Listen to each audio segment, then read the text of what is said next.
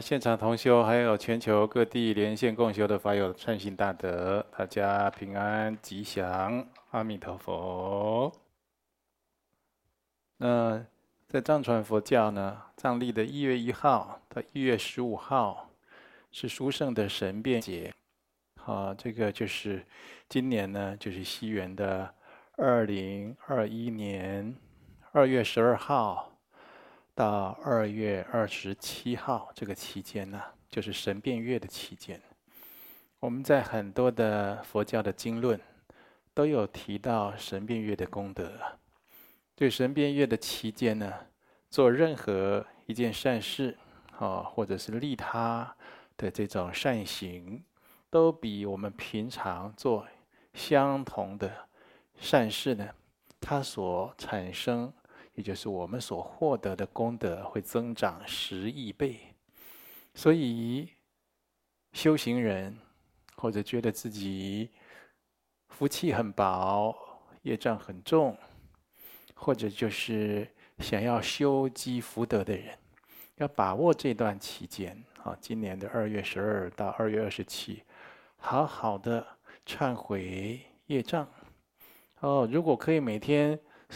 多诵经，多修法，行善，啊，或者是每天做八关斋戒，啊，每天做这个拜佛大礼拜，啊，一百次也好，两百次也好，做灯供，供养出家人，供养三宝等等的善行功德，戒杀放生，注印佛经善书，啊，铸建寺院。塑佛金身都是非常好的，消业障特别快。就是很多的学佛修行人呢，他都有一些窍诀，就借用这种神变月功德大增长的日子呢，让自己消重业，超越修行的瓶颈。你看，我们人得了一个痼疾，有的时候好几年。别看这个邻居大婶呢，几岁的时候就看他 就在那边咳，有没有？然后你已经都已经小时候看到这样，你出社会了，哦，都已经长大成人了，回来回到你的这个故乡，看到那个大婶还在，可是他还 还在咳呢，那个病老不好，对不对？因为他没有办法懂得这些诀窍，怎么样来针对性的来回向，针针对性的来解冤释结，针对性的来消灾免难，或者是救治痼疾。也就是说，我们身体上一定有比较弱的地方，业比较重的地方，有冤亲债主，啊，有很多的非人导致我们生病，对不对？那这一些，我们有修学佛法都能一一的囊解。那什么是神变月呢？在这个《咸鱼经》降六师品，就是降伏六师，佛陀降伏外道六师这一品的。好，就是显扬佛法圣教的殊胜吉祥日了。好，这个就是简单来讲啦，就是在佛陀住世的时候了，在王舍城弘法的时候，当时的摩羯陀国的国王啊，频婆娑罗王，他信奉佛法呀，正德出国啊。常常准备上庙的贡品贡物来进献给世尊。那国王的弟弟呢？这就是受到外道六师的蛊惑。你看，所以很多人就讲啊：“哎呀，我学佛呀，我做善事了，我都不敢学做不好的事。可是我这个兄弟姐妹谁谁就不好，他就不学好，他就每天造业造孽，劝也不听。”也就古代。而到现在都有很多家庭都有，你看当了国王了都有这个弟弟还受到外道蛊惑了，所以有的时候啊，不用去啊去怨叹这些事情啊，哈。那这个弟弟也受到外道六师蛊惑了，倾家荡产供给六师所需。你看，这因为供养的邪师行的是外道法，纵使倾家荡产呢，他不会有正果。啊，所以这种发心呢，就是就可惜，就相当的遗憾，就偏差掉了。那频婆娑罗王呢，屡劝他弟弟不听，甚至啊，令其弟设供物延请佛陀，就是就是要他弟弟准备好供品供物，我们用这个，好就是来礼请佛陀来应供啊。那这个他弟弟呢，就很排斥啊，就说我有我的老师，这指的是外道六师，他说我不能承事佛陀了。啊，所以这个国王的弟弟是冥顽不灵了，但是频婆娑罗王不死心，再三苦劝，国王弟弟就答应了。好吧，我举办一次大宴会，大宴会了，是吧？无遮的，谁都可以来。如果佛陀要来啊，我也会给他吃的，不大恭敬，哈，不大甘愿呢。呃，所以宴会来开始的时候了，那国王的弟弟啊，派人去劝请外道六师。啊，叫富兰那迦舍这些人呢、而且请这外道六师坐在高座首座，然后这国王的弟弟还到国王前告状告假状，说你看佛陀不来，呃免呃不这个没有请人家说佛陀不来了，不爱不喜欢佛陀来啊，这国王他苦口婆心劝他弟弟，如果啊。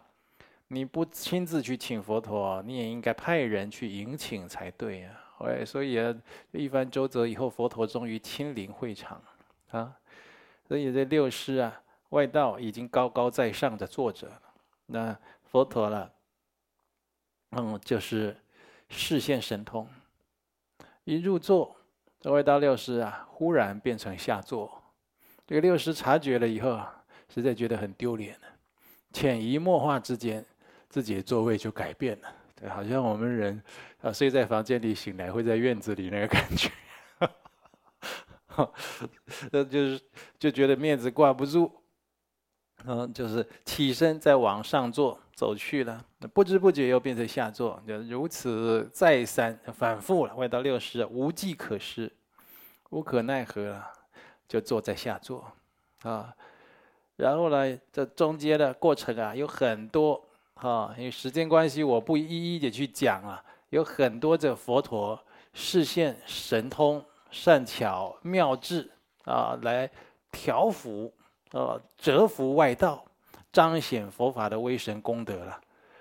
那在《大宝积经》大神变会还有讲啊，而十商主天子薄佛言：“世尊，如来常以几种神变调伏众生，就是有。”就是有一个商主天子，他问佛陀啊，就说佛常以几种神变、几种方法、神变的方法来调伏众生呢？那佛就回答这个天子说了哈，我以三种神变调伏众生，有三种啊，一者说法，二者教戒，三者神通，嗯。大宝积经大神变会啊！那以后再有人跟你讲啊，但是学佛不讲神通啊，佛以神通调伏众生啊，在经典上面白纸黑字的讲，但是他不能随便用神通来炫惑众生，显异惑众，而不能让人家好，就是把注意力就放在神通上，而失去涅槃正觉的。追求啊，所以你要弄清楚，这神通不是一种罪恶，不是一种罪过。而在佛佛教讲神通，就是说，哦，我们不是佛教不讲，我跟很多法师都这样啊，因为他没神通，他听你讲神通，他不懂，他不行，他就说，嗯，不要讲神通，你弄错了。佛就是在这经典里讲，以三种方式啊调伏众生。第一种说法神变，说法神变就说法的这个事业来度化众生。说法怎么会有事业？当然要有事业。说法的事业要不要好好的努力经营打拼呢？当然要啊，不然你说法谁听呢？你来到这个世间几十年，从小到大，都没有经过什么战争啦、疾病啦，能够长大，能够有学问学养就不错了，还去学佛，学佛了，等到经教通达或亲职。要亲近依止，善知识名师。等你学到一定的程度，要把佛法弘扬出去，那很多都到中老年了，对不对？那有的这个法缘还不好，他弘法有多少时间？一点点时间呢，是不是？所以要努力的来修行，来兴办弘化弘法的佛行事业，这是非常重要。这可以说是大家应该啊截长补短哦。你会说法，那你去说；哦，你会诵经，那你去你去诵经；那你会要就是会去做菜。啊，煮素食，劝人家吃素，那你去做这个大厨、帮厨等等的，大家或或你爱做放生、慈善功德、爱印佛经等等的，大家分工合作，让这个法轮啊运转起来，啊，摄度有缘。所以这个第一种啊，说法的事业来度化众生，令众生行持上中下品的善业，断除所有。上中下品的不善业，啊，众生一念如来悉知而应机为之说法，这是无碍大智的说法神变。这这真正的佛陀说法了。那众生他起心动念，他心里有什么问题，如来就知道了。而知道了以后，因为如来亲证菩提，他会非常善巧的示因缘给他开解。给他引导，破众生的群迷。啊，那这种说法，那当然是，好像就不是一般的说法，就用神变来形容啊，对不对？有点不可思议啊。那第二种是教诫神变，怎么是教诫神变呢？教诸持戒者依次第引导大家，从戒律应该做的，不应该做的。啊，这个就是大家比较熟悉，对不对？我们在持戒就说，哎，这个不可以再做了，你不可以再杀生了，你不可以再偷盗了，再不偷人家抢人家，不要再骗人家了，哦，不要再再有这种哦不好的事事情啊。还有这怎么讲呢？再来就是应做不应做就知道，再来是应信不应信，应该相信的，不应该相信的。你看学佛的时候，我是呃出家人，我都听过了。世界上最最珍贵的是什么？最隽永的是什么？已经学佛很久，爱情，你还相信爱情啊？我跟你那是一那是几种要件合成的叫爱情，里面空荡荡的，什么都没有。时间一到，烟消云散，留下来什么？悔恨和罪孽，还有恶缘，大部分都这样。你看我们在。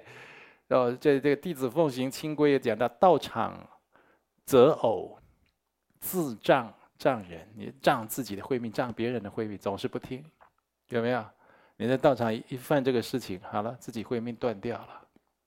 那别人呢？七颠八倒。啊，你看起来是爱情来了，好像挺挺有趣的，对不对？我跟你讲，灾难来了，你的业障来了，你看不懂而已。啊，啊这个妖魔鬼怪来的时候，他不一定都变成恐怖片，很吓死人那样子。哎，妖魔鬼怪来了，他高干的，他有的变成就很好看的样子，要变得你喜欢的样子。啊，拿着你喜欢的契机的东西来呀，你就是要弄断你的慧命。啊，所以应信不应信，你应该相信的是佛陀佛法的真理，永恒不变的真谛。有一些不能相信的，应该是邪知邪见，应该破除、舍弃它。这是学佛，你要你要有进道。这佛陀住世的时候就讲了哈。好，再来是应亲近，不应亲近。有些人可以亲近他，有些人不可以亲近他。啊，比如说《佛子行三十七颂》有讲了，远离恶友佛子行等等的。啊，好，要亲近善知识，善互助。你看这个阿难尊者，他在这个楞严经的时候，被这个摩登伽女啊用这个外道的这个咒啊咒术所设，那是什么时候？这是佛陀应国王供养，那其他的这些菩萨啦、阿罗汉也不在的时候，他就自己一个人出去托钵嘛。自己一个人出去托钵的时候，遇到摩登伽女的，是不是？那这是有的时候，那你说呢？他遇到摩登伽女，他也跟摩的摩登伽女有什么样不好的互动吗？你要怎么去界定什么是好，什么不，什么是不好？有的时候看一眼都有事情。看一眼都有事情，对不对？呃，更何况这摩登伽女跟阿难尊者，他他们是五百世夫妻呀。好，那那一眼如果有近视眼看不清楚，大概都要有事情。我听光听到的声音，看到那个人形，大概就就会互相的招感的。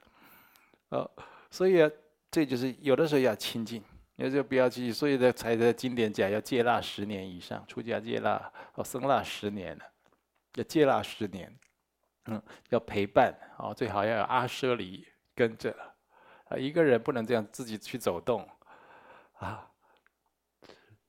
然后这个出去的时候啊，啊，你真的要修行修解脱道了，出去看到是什么，听到什么，那心里有什么感受、想法，有什么问题，要立刻问的，要立刻讲出来，要立刻纠正。人看了这个邪知邪见放在心里回来就是发酵酝酿，那要出事情，对不对？那你说现在众生哪有这么注重这个的？那心多么散乱放逸？那你我是说真的要修解脱的人。这地地球上七十亿人口，不是每一个都要今生要解脱的吗？是不是？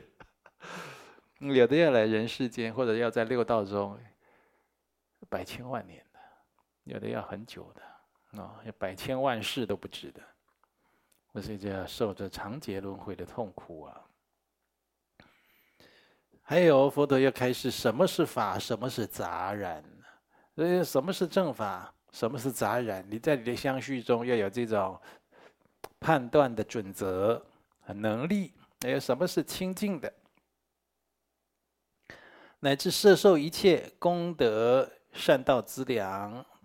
好，对声问根基的众生讲，行持声问圣的佛法。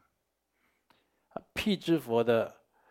根基的众生就讲行持辟支佛的佛圣的佛法，大圣种性的众生就讲行持大圣的佛法，啊，就是所有的众生因佛教界而趋入涅槃的境界，就是各类的众生，佛陀呢，就是用教界神变来摄受调伏他，然后让他们到涅槃的解脱境界去。那佛陀的第三种神变呢？是神通神变，这佛陀示现种种的神变，调伏骄慢的众生。而我们有一本祖师大堪布阿倍仁波切写的，好这个典籍，叫传灯，啊叫传灯啊。那这它里面有讲啊，这佛陀曾经要调伏一个乐师。这个这个乐师，他的这个他弹那个弦乐啊，有这个琴弦的弦乐啊，那就无人能及。那佛陀就是自己用神通示现成一个乐师，你是那个傲慢，那个乐师傲慢不傲慢的不得了啊！谁有我这种境界？谁有我这种才艺？没办法，你跟他讲什么都没有。没有用，那佛陀看到他得度因缘到了，化身一样跟他当一个乐师。那就是这这五条弦的时候，他也五条弦跟他弹。佛陀就是再让这个琴弦少一条，四条也跟他弹。他说：“哇，你比我少一条，还弹得这么好。”然后变成三条弦，变两条弦，变一条弦，声音都比他好。最后没有弦，我，那个乐师是彻底折服哇！那佛陀一看这傲慢没有了，开始讲佛法。不然傲慢挡在那里，什么都别讲啊！你说你那一般人，你没有神通神变，你有办法折服他？可能还要去练拉弦，练个好几年，结果还比不过人家呢，是不是？那都佛法也差不多，也都忘了，也都别讲了。所以有的时候示现神通度众生啊，有这个时间呢，这个是很殊胜的。有的时候这个佛陀一生化作多身，有的时候多身急作一身啊。有的时候山崖墙壁出入无碍，有的时候呢上身出火，下身出水，有的时候下身出火，上身出水。啊入。啊，入地如水，就是就我们的地这么硬啊，它就下去好像在，就是水潜下去了，这样哈，履水如地，走在这个水面上，像走在地面上啊，等等啊，示现这些神变呢，啊，那这个在这个这这部典籍里，请问佛陀的这个商主天子就说：还有比这个更厉害的神变吗？就就就问啊，佛陀就回答：还有。更殊胜的神变，然后呢，佛陀呢就请文殊师利菩萨为众生演说什么是更殊胜的神变啊？请文殊菩萨来讲啊。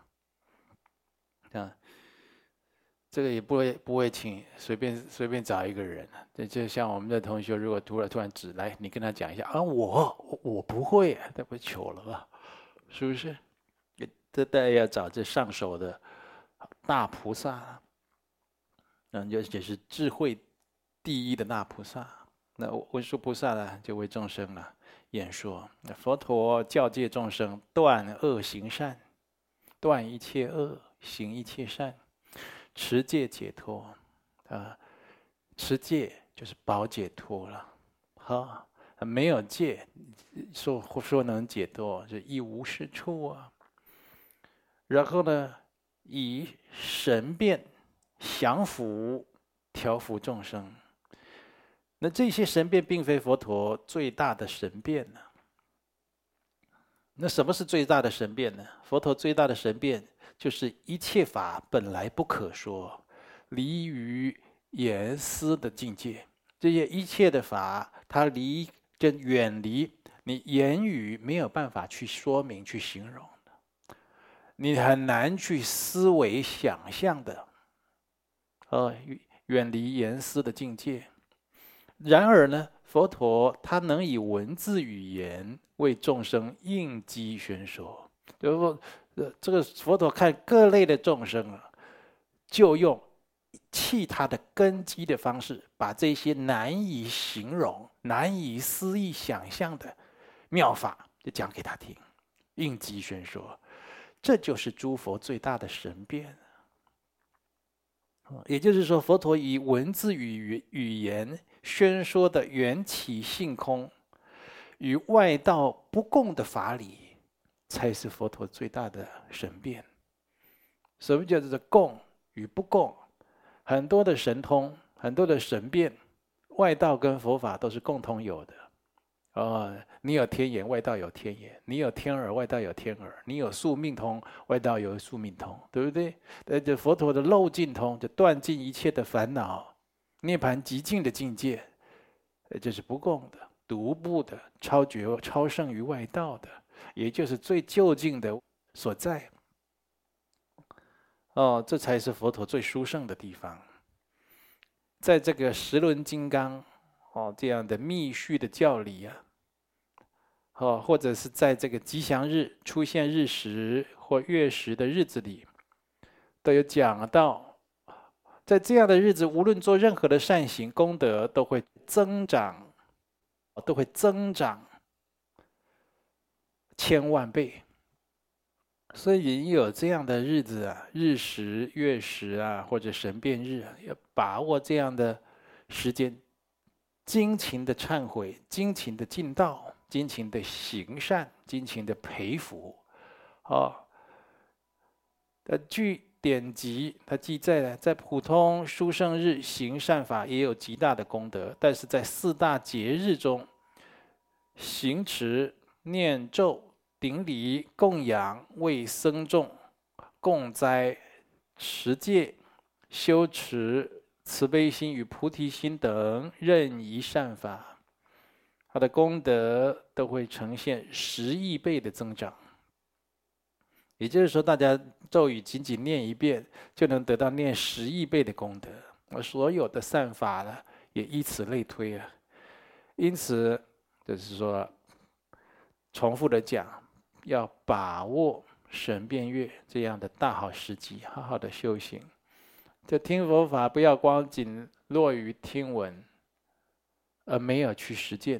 就在这就一直在听，有什么样的药材很好，有什么药很灵验，哦，有什么药药到病除，有什么药多珍贵，一直听听听听，但是你从不吃那个药，所以有病也没办法治好，身体也没有变健康。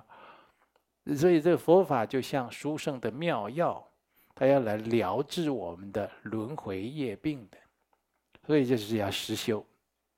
好，我们这今天呢，听说有这学佛的问题，有没有准备要提出来？总归上师，阿弥陀佛。阿弥陀佛。第一题是台中道场同修的提问：年终到了，要洁净家中佛堂坛城，但没有向佛堂有一段正式禀报的敬禀陈词，也没有受过恭送佛菩萨回法界的咒语及手印，请示尊贵上师，以这样的状况，该如何禀报才如法呢？就是很直白、很恭敬的讲：哎呀，这佛菩萨弟子某某某了，因为现在是几月几号，要做年终的。哦，这个大扫除，包括要来清洁佛堂很多的灰尘啊，还有不干净的地方，要把它弄整洁。现在要恭请啊，诸佛菩萨暂时回返法界，等弟子打扫好洁净了，再迎请佛菩萨再度降临常住，啊，永远接受弟子的供奉，永远加持弟子，就很直白、很诚恳、很恭敬的讲，然后。顶礼拜完了以后，你就观想佛菩萨暂时好回返法界。那即使佛菩萨是遍布虚空、无所不在的，你要打扫送他与不送他、迎他与不迎他，他都比你先知道 啊。那但是我们是修行人、佛弟子，对不对？要不失礼仪，所以要好好的讲。这就是很直白的敬禀陈词。啊，要有的人呢、要先念一段经啊；有的人要先啊拿贡品拜水果啊，拜一拜，等花香烧一半了再讲啊，都没关系。那都是每个人不同的族群、不同的呃这个种姓的人，他表达对佛菩萨恭敬的方式啊，只要不失不失恭敬就可以了。好，来，第二题是台北道场同修的提问。最近因为加强防疫，道场没有对外开放，同修在家自修，没有常到道场来，已经有一段时间。有同修出现一些现象，像是提不起劲、没动力、不想做定课、常常不舒服、头晕、内心彷徨不安、头脑反应变迟钝等。但同修认为自己都还是跟着道场的脚步，只是没有去道场就变这样。请示上师，这是功德不足而会发生的现象吗？应该如何让自己疫情期间在家共修也能更上一层楼呢？这疫情期间呢，你知道这人类。或者地球的众生有这样的大的疫情的共业，随着伴随疫情而来的有很多的灾祸劫，有很多的天灾人祸。大家要光看新闻啊，光看网络，你就应该感受非常深刻了，对不对？哦，有战火啦啊，或者有族，还有这国家的政治体系的对立啦，人心的这种。分歧啦，啊，或者经济的问题、失业的问题、粮食短缺的问题、水源的问题等等，你就知道这是结账很重的时候啊。那当然自己就会发不了心了。呃，也就是说，如果是有这个佛陀住世啊，将来弥勒菩萨。他降生的到地球上来的时候，哦，那个时候大家就是自动都很发心了，很多人还在修啊，寿命也很长，很容易修就成就道业，到处都是这种一片荣景，欣欣向荣。那现在是末法时期，这结账很重的时候啊，你自己不忏悔发心，替力精进，你在等什么呢？这个空间里有太多无形的因素，你看不到，就是让你提不起劲。提不起正念，想法负面偏差的，有这些东西。这学佛修行的人，你不进就必退了。所以，这同修如果有发现这样情形啊，可以彼此劝勉，大家啊，就是联系在一起，共修在一起，啊，一个都不要落下。你就是好好的看着自己的同修家亲眷属。有缘的人还要带着他一起，将来要同生净土中。所以这个是不要觉得只是疫情，有很多你看不见的因素、无形的因素，它是充斥在各个角落，也许就充斥在你，就是就是出现在你身上。那你自己要好好的振作，好好的忏悔精进的了。越是这样子，越不要哈自己独处封闭，啊，也就是大家能够把防疫卫生各方面做好的状况下，尽量能够好就是互相联系的共修。在线上共修，你自己在那边共修，像现在在这个你的电脑啊或手机上啊，你要不失庄严的，你随便做一做，该合掌不合掌，该作证不作证，该顶礼不顶礼，那你当然慢慢慢慢的，没有这些佛规礼仪的功德摄受，那你当然会差很多，啊，好，来。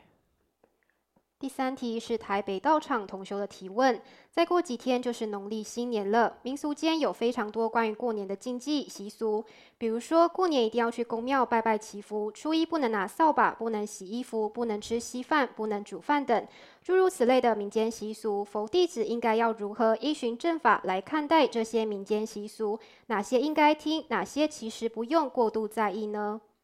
你看答案就讲了，就是依循正法。这，我们我从小也听说啊，大年初一不要拿扫把。今天扫地，你一年都扫地。那修行人反过来好，我一年扫地好啊，我每天扫地，那把在寺院里、在精舍里扫地扫得干干净净的好。反过来心态就不同了嘛，是不是？但是不好的事情跟佛法相应的。当然就是要尽量的去遵守，甚至要去宣导。比如说，不要讲坏话，要讲吉祥话，要做吉祥的事情，就是招感一年有一个好的缘起的意思嘛。所以就是依依正法而行。平常我们听这些佛法的道理，再听一些民俗信仰，你当然是要依止佛法呀。你是三皈依的人，第二个不就是皈依法吗？皈依法就是依止，就进行受的。或者是生生世世的依止佛陀的正法了，依止佛陀的正法，你其他就没有了，其他那些东西你就不能去掺杂在里面了。哦，来，还有呢？第四题是台北道场同修的提问。俗话说一分耕耘一分收获，但很多人希望求财。过年期间，很多人都会去庙宇求发财经，等赚到钱之后再去庙里还钱。请示尊贵上师，这种求发财经的习俗是否有其道理跟其中意涵呢？这种方式求财是否能够长久？若是佛弟子也希望求财，是否不适合靠这种求发财经的方式？是否应该依循行功立德的方式求财才是根本之道呢？啊，这个世间有很多的善神护法，他会保佑人民的。哦，你跟他求财啊，现在运势比较低，经济比较差，求他他他会保佑你，好像帮你一把，或者赐赐一点福给你。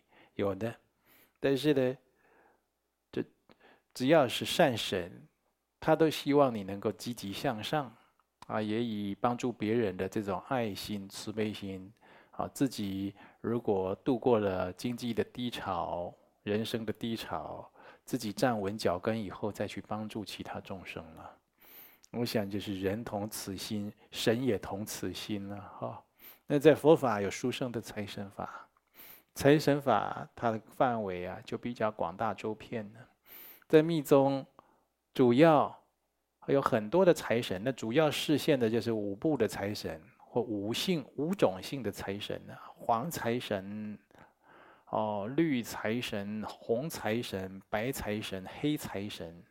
那其实啊，它就是表五方佛的五智啊，啊五由五方佛所化现的五种性财神。也就是说，以众生各类众生的因缘需求的佛菩萨的慈悲化现五个种姓或其他的财神呢，来护佑这些修行人。他不是暂时解决你的经济上或生活所需的问题而已啊，他主要是帮助你迈向佛法的解脱道。也就是说，你这个人是实践佛法精神、实践菩萨道，就是符合财神保佑赐福给你的要件。我要修行，我要做善事，我要持戒。哦，那你有这个资财短缺的时候，财神就会保佑你。哦，这很多同学都是有感应的了。那你自己就是要修行，他离不开行善利他，所以布施是最好的财神法之一。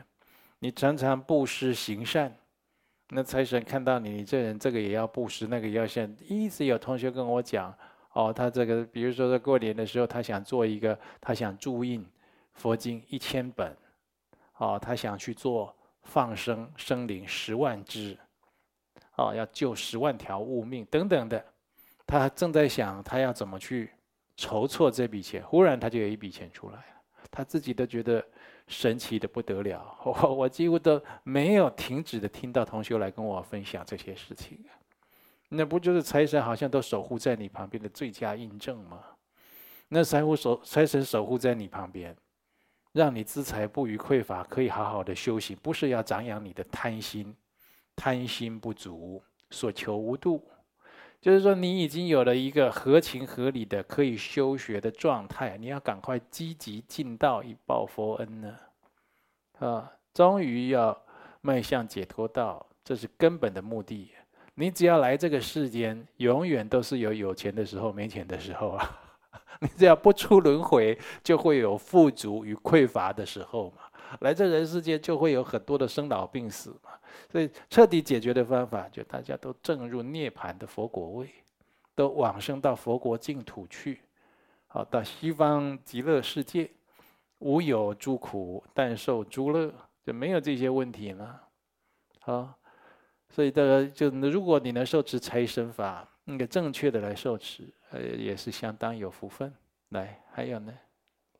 第五题是广州思归弟子的提问：八关斋戒其中一条，不着香花蔓，不香油涂身，不歌舞娼妓，不往观厅，凡脂粉、香水、香膏、口红、耳环皆不可以。进入冬季，皮肤干燥异常，不涂护肤品，皮肤感到不适，容易出现干裂。请示上师，在持守八关斋戒的当日，若出发点是为了缓解皮肤不适，而不是为了打扮自身，涂不带香味的基础护肤品，是否有与戒律抵触呢？还是说弟子因思维个人对色身各种执着，进而去克服皮肤干裂的困扰呢？嗯，皮肤干裂的时候，在八关斋戒上次就讲过了，你可以去。当药品一样去涂啊，去擦那个，啊，就是让皮肤不干裂的那些东西嘛。啊，如果它香水啊很重，香味很重，你自己就要去选一下品牌合就合理的。这上次斋戒已经讲过了，让自己的身体，呃，就是有病变或者伤害自己身体，这不是佛法的宗旨，不是佛法修学的要。的过程和目的，这都是跟佛法有抵触的。而佛法反而要我们去爱惜、重视自己的色身，用八暇十圆满的人生宝来形容我们。这是个人的身体，把它形容成一个宝一样，珍宝一样。所以你要好好的去爱惜它。那冬天皮肤要干裂，你当然要擦上那些好看的皮肤科医师开给你开的那些。啊，乳霜啦，或者什么东西的，就保养它，让它不要干裂。有的人一干裂就很很痛啊，还有伴随其他的后续的问题都出来了。那跟打扮的动机不一样，对不对？啊，或者是有，就是这个问题啊，不是我在自己个人一己之浅见在这里讲啊，我在显密的僧团都去跟，好他们这个。出家僧腊几十年的这些长老或者修行者，好好谈过这个问题，才来跟大家讲的。他们不会让自己身体啊，还是故意就是让自己，哦，好像很清苦，让自己的身体来受到伤害，或者是好像是折损啊，不要这样子。你要把这个身体照顾好，好好的修行。那佛陀也讲过，修行是不苦不乐的中道，啊，所以这个没有问题的。但是动机很重要啊，不能失去持戒的动机，还有宗旨意趣。所以你在这个八关斋戒的戒条，你好好去给他看看，没有你讲的这个问题。啊。第六题是广州四归弟子的提问。尊贵上师常常劝勉弟子们敬畏因果，应时常思维和行持诸种善法。守时能体现一个修行人性德和品格，迟到不守时不可取。尤其是在承担佛事道务、参加共修，若有迟到情况，更容易落下因果。请示尊贵上师，若同修在参加线上共修、承担道务时，容易有迟到状况，以佛法而言，会有哪些因果问题呢？若看到同修存在这样的情况，同修之间应该如何护持、提醒同修修正呢？哦，迟到。知道不止在道场里面，在这个社会上啊，也是消福。尤其是团体的时候，你看在这里，如果有一个共修会，一百个人在等你一个人的话，那一百个人等你，这个一百个人大等了你五分钟，那一百乘以五，你欠人家五百分钟，你怎么去还人家？啊，都都生生世世常常啊，都是人家在都在拖你时间，你就受报了，是不是？所以这不是一个很好的事，既消福，给人印象又差，没有责任感，又失去信德。哎，这学佛修行，自己在这种品性道德上要自我要求，自我要求要比人家高一点的。啊，好。第七题是台北道场同修的提问：尊贵上师开示，忏悔是很重要的法门。忏悔之中还有一个重要的环节是要发露。请示尊贵上师，发露的内容若是太过隐私，或者讲出来也会影响别人，或碍于面子不敢发露，而向菩萨发露告白的话，是否也可以呢？是否也会达到消业的效果呢？那绝对可以啊！像佛菩萨他的圣像啊，就是敬佛如佛亲在。这样子向他发露求忏悔。那在经典上也有讲到，你如果真切真诚的忏悔，会见到很多好相啊，看到光，看到佛啊，伸手摸你的头顶啊，等等的这些。那我相信也有很多人他没看到好相，对不对？那那你自己的信心呢？你自己的信心能不能建立起来？这是其中一个问题，因为忏悔。如果就是相绝对的相信我的罪业，它一定能够消灭，一定能够消除。我今天跟佛发露忏悔，我一定消了很重的业障，这点信念很重要。如果没有看到这些好像，请你用观想的啊来弥补，来观想，就像这个金刚萨埵净障忏罪的法门，啊，那金刚萨埵他还要跟你讲，善男子啊，你的罪罪业已经清净。对不对？哎，我这样跟你讲，那 我们自己常常修这个法门，每天观想金刚萨埵，已经清净，已经清净，已经清净，那那就是真的就是越来越清净啊，是不是？那你相续在相续之中产生这种正念正向的信心，非常重要的。第二个问题就是说，你像你见到好像，那等于是佛他给你的引导，给你的视线哦。哦，那如果你没见到好像。如果你跟一个哦，你的上师或一个啊具德的法师，一个如法的法师，跟他发露忏悔，他可以指导你，在佛法上修学的不足的地方，在戒律上修学的不足的地方。那一般呢，依这个传戒的仪轨，他会问你啊，就是你犯了什么事情？甚至跟你推敲你当初违犯的动机，以避免下一次类似的缘境再出现的时候你再犯。啊，也就是说，这些不好的缘境出来的时候，一个修行人不能没办法。缘境来，你总是要有办法。比如说，有的人他有这种吃宵夜的坏习惯，你的肠胃已经吃宵夜的吃的那个肠道都长息肉了，那人都虚胖。都三高，还喜欢哦睡前或者半夜起来上个厕所，觉得肚子咕咕叫，又泡一碗面吃，还有这种坏习惯的，或者每天睡前要喝一罐喝一杯珍珠奶茶，有这种坏习惯的，你把那些化学的放到肚子里去再去睡觉，哎呀，你那个肠道是铁打的，哦，这种坏习惯的，你就说上次这个很难改，我要是睡前没有来一杯。我要是半夜没有吃一顿，我没办法。这缘进来，你就是要有办法。你就知道你哪里错，哪里比较弱，你就要准备好，他的缘尽要来，我就是要准备好用这个方法。那有的人就是，哦，比如说是这个情欲、淫欲的问题，他老是犯这个事情，对不对？情欲、淫欲的缘缘尽一来，你就要准备好，我就是要有办法，我就是好好的去对治处理。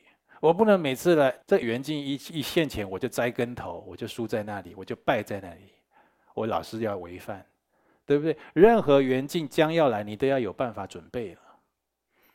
就好像以前的这有什么怪兽要出现了，大家就是在那边，村长就召集大家，等一下呀，天黑的时候怪兽就要出来吃人了，好，大家就拿好火把。哦，拿那个脸盆在那边敲打，是吧？拿那个长矛要准备要抵抗，对不对？门要关好，就大家都准备那个缘尽来，要有办法要去对峙了。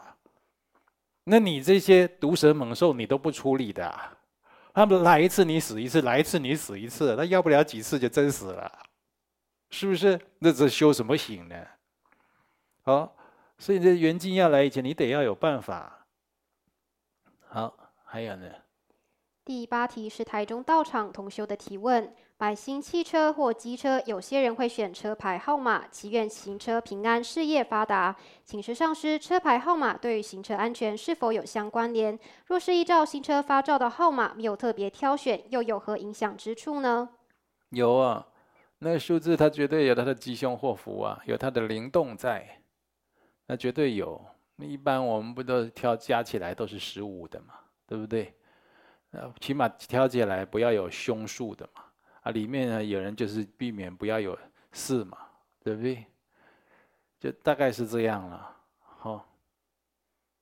来，还有呢，OK，那这里啊，就是用抓紧时间来回答大家提问的问题。这里有这个，有一位五戒的弟子啊，女性，二十九岁，黄黄女士。他说：“近来感恩上师的教导，慈悲为大众解答修学问题。近来碰上修学瓶颈，试着重拾信心，持诵莲师心咒，但一直有障碍。心咒念得非常顺口，也可以专心，但是觉得不相应，哪里怪怪的啊？”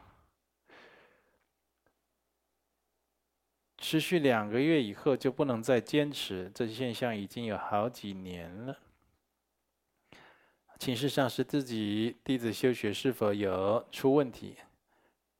啊，弟子目前修法是祖师祈请文、上师功德赞、诵经药师咒一百零八遍、百字明，啊，还有大吉祥天女咒，加上回向。你有这个问题是？然后呢，这个问题啊，就是你要持莲师咒，就是建议你看这个莲师的传记本身故事。啊，我们道场有这个莲师传呢，就是印好的，免费要跟大家结缘啊，欢迎你来啊，来索取啊，来看了解莲花生大士的应化因缘，对莲花生大士有一个。基础的信心，对它的源流有了解。第二呢，你要常常供养莲师，那就是常常供养莲师祈请。那就障碍对莲师这个法门，你这样修持，那就是没有信心。那还是要告诉你，那你这个是有点私人的问题啊，这有点就是你私人有一些罪孽啊。哦所以，所以因为这罪孽的关系，减轻就是减少了你的福德，没有办法相续。为什么我没有说，就是莲师咒你念不下去，你你就换一个本尊呢？我们为什么没这样？莲花生大师咒语很重要的。如果你要修持大圆满道，你跟大圆满道有缘，你要修着火，莲花生大师祈请文，哦，要尽量圆满十万遍，啊、哦。那这个莲花生大师的根本咒要尽量圆满一百三十万遍是没有间断的，嗯，这是相当重要，所以我希望你有这私人原因呢，你就不要在这个场合哦，你在，或者新加坡啊，新加坡同修，好，这个我再我来再来回答你的个人的原因，第二个你问题了，进人进来，有人递一张白纸，上面写一个位字，啊，第一个地址，然后那个人重复写那个地址，然后你就写，你就想啊，这不就是我们家族谱所存放的地址吗？皇室宗祠，哈哈，这个要帮祖先做超度，要帮他定期帮他做功德，好。超度做功德，就定期给你们皇室宗祠的祖先做超度。那这都这你的这个先王祖先里面有几位啊？有，他有就是特别跟你有因缘的。他你这些不是要不是不是一般给他参加月历超度这一些常态的超度，你还要给他做一些功德，给他注印佛经、放生，好给他去做一些建寺啊。用他们的名字，知道这个王者的名字，就给他写。好，这是他们就是啊男的，有一个男的特别来跟你有这个姻缘的。还有一个王先生，三十九岁，啊，是我们台中大理的。啊，您是皈依弟子。嗯，这个是工作不稳，人缘不好，头脑愚钝，经济匮乏。这这听听起来好像这个，哇！修学佛法时而精进，一段时间就会后面感到无力，甚至有越修生活啊，就是越修就觉得生活就好像。不顺遂的状况就是有了，好持持续存在，是何因缘造成弟子这些障碍呢？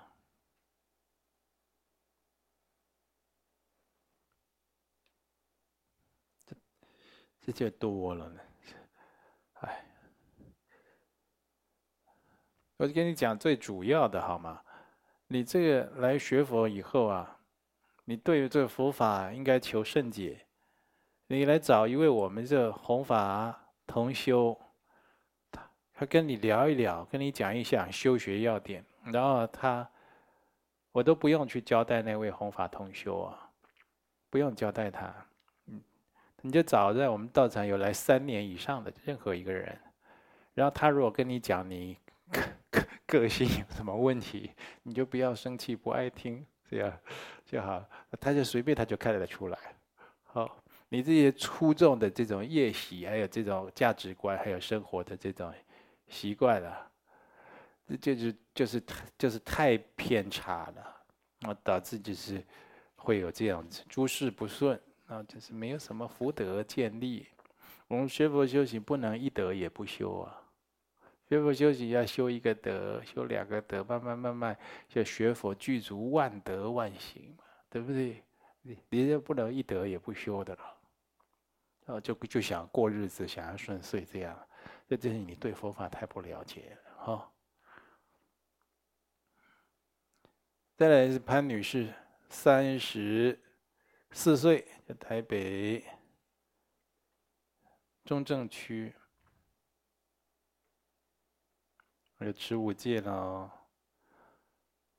我从二零二零年开始一连串的梦境跟上师禀报。梦见一位很像上师的某位师父，弟子排队和一位住在宜兰的女性，啊，拿加持物要这位师父加持，轮到弟子突然找不到加持物，这位师父师父当下也帮弟子找，还顺便帮弟子看命盘，发现弟子衰到可怕，说弟子衰期很长，因有欠命债。我问他我会衰多久？他挥手叫弟子十年后再去找他，弟子皱眉没有回话，心里想这专案要做很久。啊，欠，然后弟子想为此梦境欠命债的部分做专案。疫情期间，啊，你要你要问我欠命债的恩公做功德，要去跟他解冤释结，啊。好啊，你如果要跟这个冤亲债主解冤释结，这这不难。这潘同修，我们这台北同修就跟你联系，啊就不就是你没有办法到佛堂也没关系，啊，同修可以帮助你，好。再来呢，弟子二零二一年一月跟哦黄先生登记结婚了。黄先生家里有供奉一尊王爷，在宜兰。婆婆很早就开始对王爷用三声祭拜，想让先生和先生姐姐持续这个习俗。但是两姐弟都不想用三声拜王爷的习俗。后来婆婆得知弟子学佛，没有要求弟子跟她一起持续这个习俗，就简化拜拜这个部分。啊，但是每个月会在家里烧纸钱拜祖先，也为王爷找了更发心的场所供奉他，请走了，王爷请走了。啊、这意思好像就把王爷 请走了。啊，家里持续有挂很大张的观世音菩萨画像。呃，想询问这样对王爷是否有不敬？这个能有啊？照你这样写细节，你没写出来。如果就是这样子，就是你要把它改变贡品。他本来吃三牲，对不对？你要给他改变贡品，一般会直交问神啊，对不对？你说我学佛了以后用素的拜你好不好？王爷你要不要吃素啊？这样，或者你要把他请走，要跟他讲，王爷我现在学佛，要又不能用荤食拜你，你在这里一定也不是很欢喜。要我把你请到有更发心的人要拜你的地方，你有没有高兴啊？要直交跟他讲啊。如果是他有同意有欢喜，好了好，你学佛，那我去别的地方啊，好，别的地方他也要去保佑别人了哈。那你就说，那要不要念几部经或帮你做一些功德来恭送你啊？也要请示他，一般会要的，一般会要，都会要，差不多百分之八十以上都会要啊。神也要，有的鬼啊、祖先那都要啊。土地公请走，他也有的也要，百分之八十都会跟你说他要，他要几部经啊，或者他要你拜一顿哦，这个菜啊，送他。或者他要你烧什么纸钱，那纸钱你不能你不烧的话，你就说那我用经取代，或者我帮你放生，参加放生会，或我帮你印几本佛经功德啊，要回向给你，谢谢你的保佑，跟他讲好，大家就是吉祥圆满啊，要有礼貌，那不能对这个神啊神明也也是要恭敬的啊，而且人家也可能也保佑过你了。所以呢，你现在这样可以请示菩萨、观世音菩萨讲当年的事情，啊，有没有需要对王爷来补，然后在观世音菩萨面前回向给王爷。第三呢，弟子二零二一年一月梦见医师诊断弟子，医师和先生看见诊断单，表示不是很好。啊，要询问跟第一个亲人命在有有关，你身体有病变，对，就是跟这个沙业有关。好，这个一定要赶快跟他化解冤结，那当然有关了。